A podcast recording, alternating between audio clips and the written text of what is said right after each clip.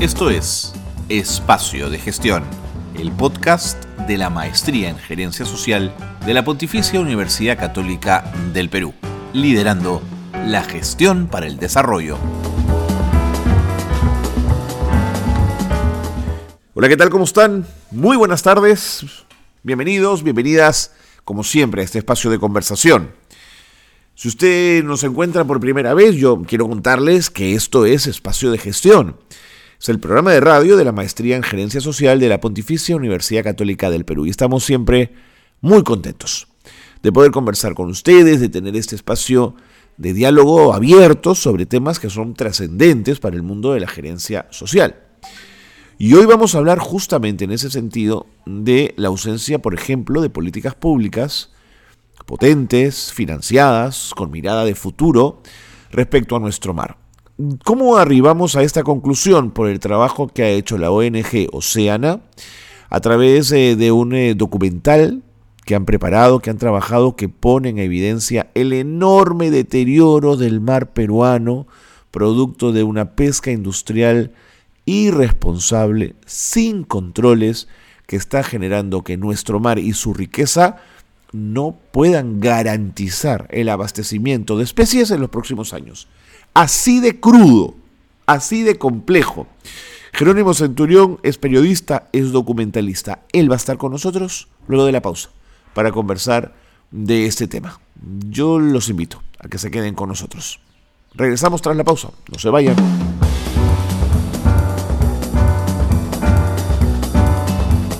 Bien, son, son múltiples los esfuerzos que se hacen desde espacios de sociedad civil por concientizar sobre la situación del mar. La situación en términos del impacto que tiene en esta la contaminación, pero también la pesca mal planeada, con poca estrategia, eh, en fin, mal desarrollada. Y en eso Oceana ha trabajado intensamente y trabaja intensamente en generar conciencia respecto al mar su riqueza y cómo es un ecosistema frágil que se está debilitando. Tal es así que le pidieron a Jerónimo Centurión, periodista, documentalista, que desarrollara una investigación audiovisual sobre el tema. ¿Cómo se construye una investigación de este tipo? ¿Qué objetivos tiene? Jerónimo Centurión está con nosotros y yo quiero agradecerle muchísimo que haya tenido la, la, la deferencia de poder conversar con nosotros. ¿Cómo estás, Jerónimo? Bienvenido. Buenos días, Carlos. Gracias a ti por la oportunidad, porque precisamente este tipo de entrevistas, este tipo de diálogos son el objetivo final del documental. Más allá de crear una pieza de arte, más allá de lo bonito o, o no que haya terminado el documental, el objetivo es crear discusión, crear conciencia, generar diálogos con personas como tú, por ejemplo, para llegar a más audiencias, para llegar a más gente y tocarlos y hacerles dar cuenta y mientras nos comemos nuestro ceviche, entramos a la playa a veranear, este, están ocurriendo cosas muy complicadas, muy serias a nivel de salud de nuestro mar, mm. de salud de las especies marinas. Estamos, como tú lo decías en la introducción, sobreexplotándolas como nunca antes en la historia de la humanidad y como en la historia del Perú. O sea, lo que ha ocurrido en Chimbote en los 70, que los chimbotanos tuvieron que los pescadores tuvieron que dejar de pescar 10 años por la sobreexplotación y por la contaminación y las enfermedades que generaron a la ciudadanía, está podría repetirse. O sea, podría repetirse. Eh, los niveles de sobreexplotación son contundentes, y eso coinciden desde pescadores de Tumbes, de Piura, de Arica, de perdón, de Arequipa, de Tacna, y chefs como Gastón Acurio, Pedro Miguel Esquiafino, biólogos. O sea, cada vez hay menos tipos de pescados y pescados más pequeños mm. por esta sobreexplotación eh, que no tiene control, no tiene un debido control del Estado y hacia eso apuntamos, ¿no?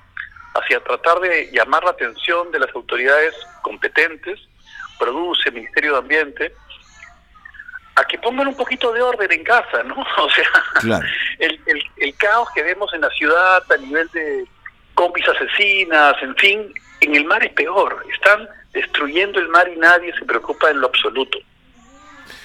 Vamos, vamos con ello, vamos a, desmenuzar toda esta preocupación que estás planteando, Jerónimo. Primero, quería preguntarte cómo, cómo llega Oceana a ti o tú a Oceana, cómo, cómo entran en contacto y cómo es la, cómo te manifiestan su preocupación.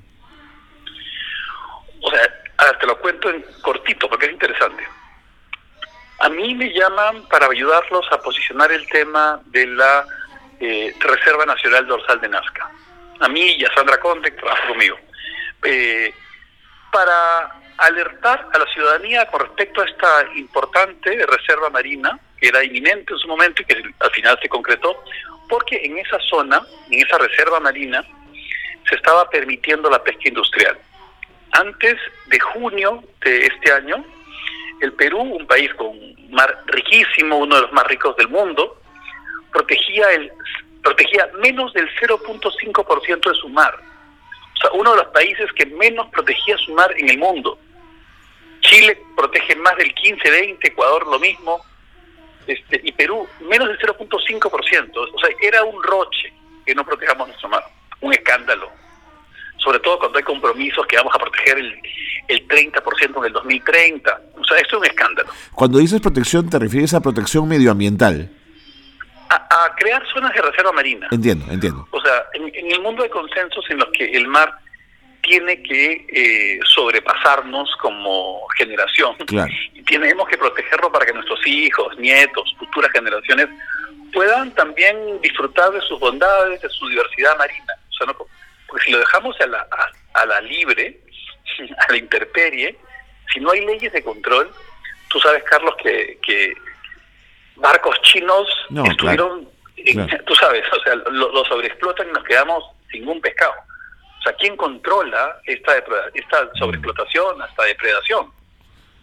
Claro, pero barcos chinos es una palabra amable porque son factorías andantes, digamos, o navegantes. Sí, sí claro, el Tamazanjao, que es como una ciudad entera flotante, claro. este, depredando lo que encuentre a su camino para hacerlo de pescado y engordar pollos.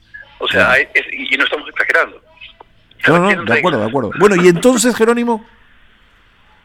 Entonces, este, eh, la campaña funcionó en términos mediáticos, no funcionó en términos políticos, porque al final se aprobó la Reserva Nacional Dorsal de Nazca, permitiendo la pesca industrial, y, me pidieron hacer un video en el que ahondáramos un poquito más eh, de la situación de la dorsal. y eh, como ocurrió la elección con, el señor Castillo, con el presidente Pedro Castillo, y hubieron tanto terremoto político, yo les propuse eh, que le demos un poco más de contexto al tema, porque el tema de la dorsal de Nazca, en el que las industrias lograron generar un lobby para que se permitiera la pesca industrial, no un hecho aislado. empezamos, empecé a investigar, empezamos a investigar un poco más lo que ocurría en otras zonas del país, y la verdad es que nos quedamos cortos.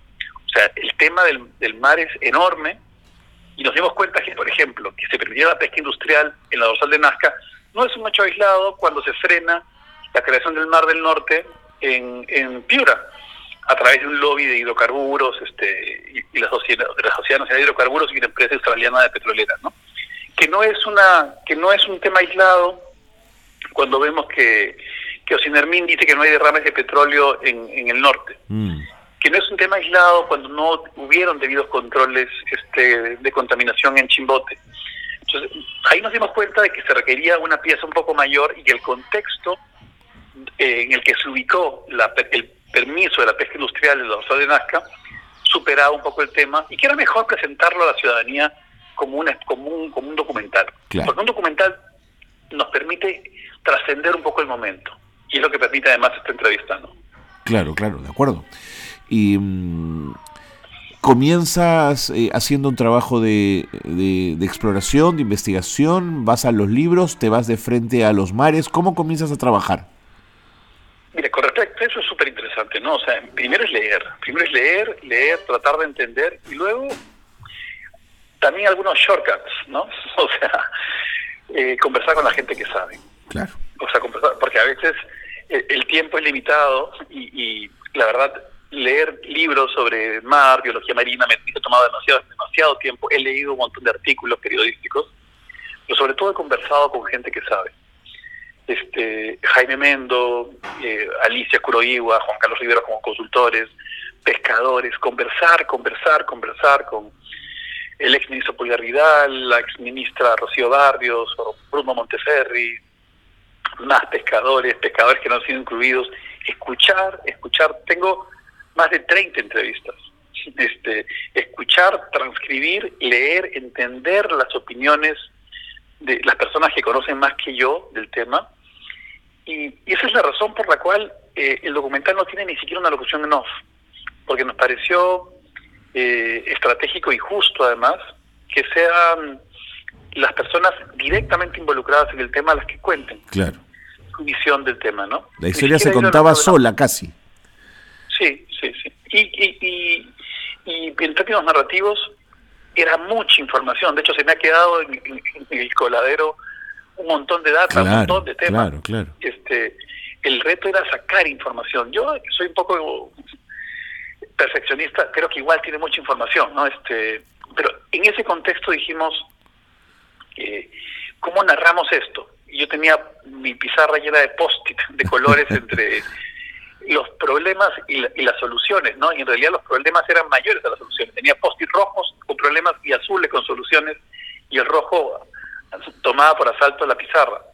ahí vimos que las, las soluciones, lo bonito, estaba ligado a los pescadores, a las faenas de pesca. Y por eso decidimos realizar un segundo viaje para grabar solamente la vida de Carlos Periche y que nos sirva de, eje, ¿no? De alguna manera de eje del documental y que transcurriese esta narración en un día en la vida del pescador, ¿no? ¿Cuánto tiempo te toma la investigación y, y, el trabajo ya más de grabación, el trabajo más audiovisual? Mira, la verdad es que esto ha sido casi fast food, o sea, ha sido muy menos de dos meses de ah, investigación Y, el documental lo hemos hecho en más o menos cuatro, cinco, cinco meses. ¿Y la, y la edición y el trabajo de postproducción, cuánto te tomó? Todo se, todo se ha hecho en cinco meses más o menos. O sea, esto comienza más o menos en julio este y se ha estrenado a finales de octubre. O sea, cuatro o cinco meses. Hemos, hemos corrido. De acuerdo del trabajo eh, ya terminado, de la mirada que arroja el, documental, ¿cuáles son las conclusiones más importantes, Jerónimo? ¿De qué estamos hablando en realidad? Estamos hablando de, una ausencia del Estado absoluta en diferentes temas y en el mar en particular. No hay un Ministerio del Ambiente debidamente empoderado que, pueda empoderar a, sus, a, sus, a la gente del CERNAMP, a, a las personas que se encargan de vigilar el medio ambiente. Dos, que tenemos un Ministerio de la Producción que en vez de asumir su rol rector de vigilar que hay una producción respetuosa, este, técnica, científica, parece ceder constantemente a presiones de la industria, ¿no? Este, en ese sentido, por ejemplo, IMARPE, que es una entidad estrictamente científica, este, pareciera estar tomada por, por marinos, este, marinos que tienen además mucha relación con pesqueras industriales, que se genera ahí una suerte de puerta giratoria, y que, por ejemplo, hay una directora eh, nombrada, una, una, la primera mujer no marina, que sería la jefa presidenta del IMARPE, que aún no asume funciones, ¿no? Entonces, eh, la conclusión principales, necesitamos que el Estado se involucre de manera independiente con el cuidado del mar. Y que este gobierno, eh, cuya primer ministra sobre todo es una mujer respetuosa, de izquierda, de derecha, decente, eh, y de izquierda, de izquierda, reitero, se ponga del lado de los pescadores, no se ponga del lado de la ciudadanía, se ponga le ponga un poco freno a, las petroleras y a las grandes pesqueras industriales que no trabajan bien, porque hay, hay que diferenciar las que hacen bien y mal, pero que le ponga freno a las que no lo hacen bien y, que esto podría ser, creo yo, eh, bien tomado por la clase media, por Lima, por, por, por la gente joven, que, que necesita creer un poquito. No solamente creer en que el gobierno apunte en la dirección correcta y creer que estamos cuidando nuestro país, no solamente para, para sacar el jugo hoy, sino para el mañana y para el futuro, ¿no? De acuerdo. Jerónimo, me tengo que ir a la pausa, pero por favor no te vayas. Voy con noticias de gerencia social y seguimos conversando. Quédate con nosotros. Perfecto, Carlos. Pausa, pausa breve y seguimos con más aquí, en Espacio de Gestión. Esto es Gerencia Social Noticias. La presidenta de la Asociación Gamarra Perú, Susana Saldaña, se mostró en contra de que sean las empresas privadas las encargadas de controlar el ingreso a los espacios cerrados, exigiendo el carné de vacunación contra la COVID-19. Al Ministerio de Salud lo invocamos a reflexionar en torno a por qué somos los privados los que tenemos que controlar que las personas ahora entren con carné de vacunación en los espacios cerrados, refirió en la CAD Ejecutivos 2021. El Seguro Social de Salud lanzó el programa Mi Salud, Mi Vida con el objetivo de evitar la propagación del COVID, promoviendo la salud y el autocuidado frente a esta enfermedad, mejorando estilos de vida saludables en los centros laborales y así prevenir enfermedades en los trabajadores asegurados durante la pandemia.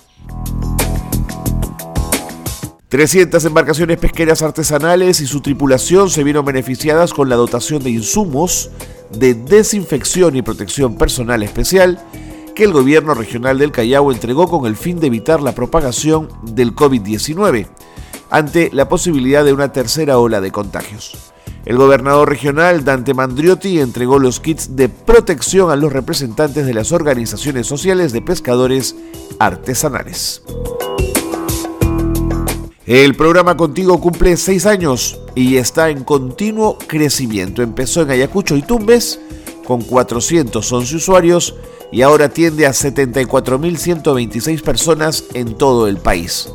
Son 33.908 mujeres y 40.218 hombres los que reciben la pensión del Estado y acceden a otros servicios para promover su inclusión en la sociedad y en el pleno ejercicio de sus derechos. Contigo es el programa social más joven del Ministerio de Desarrollo e Inclusión Social y entrega una pensión bimestral de 300 soles a personas con discapacidad severa en situación de pobreza de todas las edades. Hasta aquí las noticias de gerencia social que marcan la actualidad. Seguimos en el programa, qué bueno que se han quedado con nosotros porque nos acompaña Jerónimo Centurión, periodista, documentalista, comunicador permanente, que ha trabajado junto a la organización no gubernamental Oceana, un eh, documental sobre el mar, el mar peruano y cómo éste está siendo tan impactado, tan dañado, tan deteriorado por una ausencia del Estado, como nos estaba contando Jerónimo, pero también por unas prácticas absolutamente irresponsables de los sectores pesqueros. Jerónimo, escuchándote, me da la sensación que atribuyes un peso muy grande a la situación del mar, a la pesca industrial, pero no involucras ahí a la pesca artesanal. ¿Por qué marcas la diferencia? Porque yo he visto eh, desde el sur hasta el norte, como cientos, miles de pescadores artesanales este, cuidan su mar porque tienen una conciencia muy clara de que es el pan que se llevan a la mesa. Entonces, sí hay un cuidado de la, talla, la forma, los mecanismos y herramientas con las que se pescan. Eh, ellos se enfrentan a rastreras en, desde, desde Atico, en Arequipa, hasta el norte, en Cabo Blanco, El Ñuro, Punta Sal, Cancas. Ellos tienen una pelea constante contra embarcaciones que pescan mal, que pescan con aparejos y una serie de herramientas que yo no las conozco al detalle y que deberíamos conocerlos mejor, pero que terminan destruyendo este otras especies, el, el suelo marino. Arrastran todo, pues. Arrastran todo y son los pescadores artesanales los que quieren cuidar eso porque de eso viven y ellos se van a quedar ahí a diferencia a veces de nosotros que podemos cambiar de medio o cambiar de región los pescadores los, el pescador de Atico se va a quedar en Aticos ellos van a ser pescadores toda la vida. Es, algo bien interesante porque además sienten que es generacional. Hay pescadores que les gustaría que sus hijos sean pescadores también y no está ocurriendo por, por ese tema. Pero ellos saben que no van a dejar de ser pescadores nunca. Entonces, ese sentido de protección del mar lo tienen ellos y es algo que, que no solamente lo sabemos, eso lo sé, sino que lo siento y, lo, y, puedo dar fe de ello. Por eso sí hago una diferencia grande entre quienes pescan de manera intuitiva, instintiva, no casi natural, por cuidar el mar y quienes lo ven como un negocio. y quienes lo ven simplemente como un negocio y un negocio en el corto plazo. No está mal que haya industria, no está mal que haya negocio, pero, pero tiene que hacerse de manera clara, respetuosa, siguiendo reglas, ¿no? Por eso sí hago esa distinción y por eso yo reitero mi llamado de atención porque quienes deben poner las reglas no son necesariamente los industriales, que ya sabemos que si, si se les hace la mano te dan hasta el brazo y si no es el Estado, pues, ¿no? Mm. Que tiene que poner las reglas claras claro, y hacerlas cumplir. Pero también desde esa perspectiva, Jerónimo, si esa industria fuese una industria con mirada de futuro, también tendría un proyecto para cuidar su mar, sino de dónde va a sacar las especies que finalmente comercia, ¿no? Correcto, correcto. Por eso yo, yo la verdad ahorita no estoy en la autoridad de poder distinguir y nombrar a las que trabajan bien o mal, este, eh, porque eso requiere mucho más precisión y detalle. No quiero señalar a, determinada empresa. Eh, sí, algunas, algunas con las que tengo evidencia. Por ejemplo, Carum, una empresa australiana, que por múltiples fuentes, incluyendo el ex ministro Pulgar Vidal, que es una persona seria y que ocupa un cargo internacional de relevancia en temas de medio ambiente, la señala con pruebas y dice que, por ejemplo, a través de la señora Beatriz Merino, la ex defensora del pueblo, este, y a través del señor Felipe Cantuarias, hicieron un lobby en la última semana de gobierno de Yantumala para no crear la reserva eh, marina en el, en el norte del Perú, mm. ¿no? el Mar de Grau. O sea, ahí hay empresas extranjeras, por ejemplo, que utilizan sus influencias, malas influencias, que pasan por encima del presidente de la República. O sea, estos son temas que deben llevarnos a pensar cuán poderosas son ellas, pero también cuán permeables son los gobiernos a ese tipo de presiones que no se que no generan mayor polémica ni mayor discusión en los medios de prensa, ¿no? O sea, a mí yo me quedé frío cuando me contó él esto con detalle. Mm. Una empresa australiana está, está por encima del ministro del Ambiente, está por encima del presidente y logra frenar algo tan evidente como crear una reserva en el Mar del Norte, que es además uno de los más ricos del, Perú y del mundo. Mm. O sea, o sea algo, algo está fallando en nuestro... Eh, eh, a nivel estructural, ¿no? Porque además, cuando uno mira de cerca, en función a este ejemplo que mencionas, eh, los requisitos en Australia para pescar en ese mar son de una exigencia tan alta que esas empresas no se atreven a hacer lo que hacen en nuestro en nuestros mares o en mares de países menos institucionalizados, ¿no? Totalmente, totalmente, totalmente. Tú lo has dicho, y nos ven como, como si fuéramos una suerte de, país efectivamente del tercer mundo, pues, ¿no? En el que mm. pueden hacer lo que quieren. Y nosotros, pucha, lo permitimos, ¿no? Que es lo más claro. ¿Pudiste embarcarte con algún pescador artesanal que te mostrara evidencia de lo que estaban diciendo? Sí, sí, claro. Nosotros, la cámara del, documental la hago en buena parte yo. O sea. Ah, mira. Este, este, me encanta hacer cámara y, y, yo he estado con ellos pescando. Yo he estado, hay, hay, yo he estado con ellos. Hay tomas que no he puesto, no. Yo he estado con ellos identificando los barcos arrastreras, la forma en la que ingresan al país. Este, hay información que, que, no está en el documental porque es mucha información y que requiere un análisis más técnico, pero el daño que se está haciendo lo, lo he visto, lo he visto personalmente, ¿no? Mm. Yo he entrado al mar y he visto que ya las especies que se sacan ahora no son las de antes. Hay zonas de contaminación en las que yo he visto la distancia que hay de torres petroleras en el norte y las he visto, las he boteado con mi dron y he pasado cerca de ellas. O sea, he conversado con pescadores que han visto con sus ojos, porque a nosotros, tú sabes, le preguntamos, no es que me digan, ¿cierto? No es que me, contaron que allá. No, usted lo ha visto, ¿cuándo lo ha visto? Usted con sus ojos lo ha visto y lo ha palpado, y sí, ellos han visto petróleo en su mar y han sentido cómo en el día a día el petróleo ha afectado la pesca. Mm. O sea, eso lo he podido vivir personalmente. Finalmente, todo el esfuerzo, todo el trabajo, la inversión eh, de tiempo, en equipos, todo lo que ha significado esta investigación, eh, lo que busca, como lo dijiste al principio, es impactar, impactar en, la opinión pública, en la gente, en los tomadores de decisiones. Y, yo quería preguntarte, ¿qué canales tienes para poder mostrar un trabajo como este? De pronto pienso en las redes sociales, pero ¿dónde más mostrarías un trabajo como este que genere conciencia, Jerónimo? Mira, eh, ahorita lo pueden ver en YouTube, Mar Nuestro documental, en todas las redes de Oceana, pero además eh, a través tuyo hago, hago la reiteración de que universidades este, de todo el país, centros de investigación, escuelas, este, pueden escribir a Oceana y nosotros ya ha pasado con la Universidad Científica del Sur, por ejemplo, que nos han pedido eh, participar y mostrar el documental en universidades y eso lo vamos a hacer siempre encantados, porque ese es el objetivo de Oceana, que busca generar conciencia sobre la importancia de cuidar el mar, y mía y del documental también, ¿no? Que, lo que buscamos es, es, como tú lo dijiste, tratar de incentivar, generar conciencia para que en algún momento, en algún momento sea este o los siguientes gobiernos, escuchen este clamor, tengan conciencia de la importancia de cuidar el mar y se pongan a hacer algo de una vez por todas, ¿no? Jerónimo, más claro, imposible. Muchísimas gracias. No solo por haber estado con nosotros, sino por el tremendo esfuerzo que has hecho junto a Oceana por mostrarnos una realidad que no nos debe dejar indiferentes. Te mando un gran abrazo y muchas gracias. A ti, Carlos, por la oportunidad. Gracias.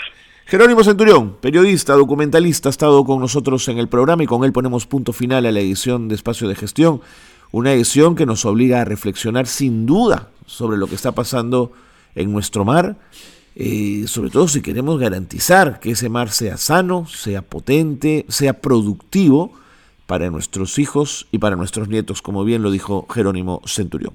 Nos encontramos la próxima semana. Muy buenos días a todos.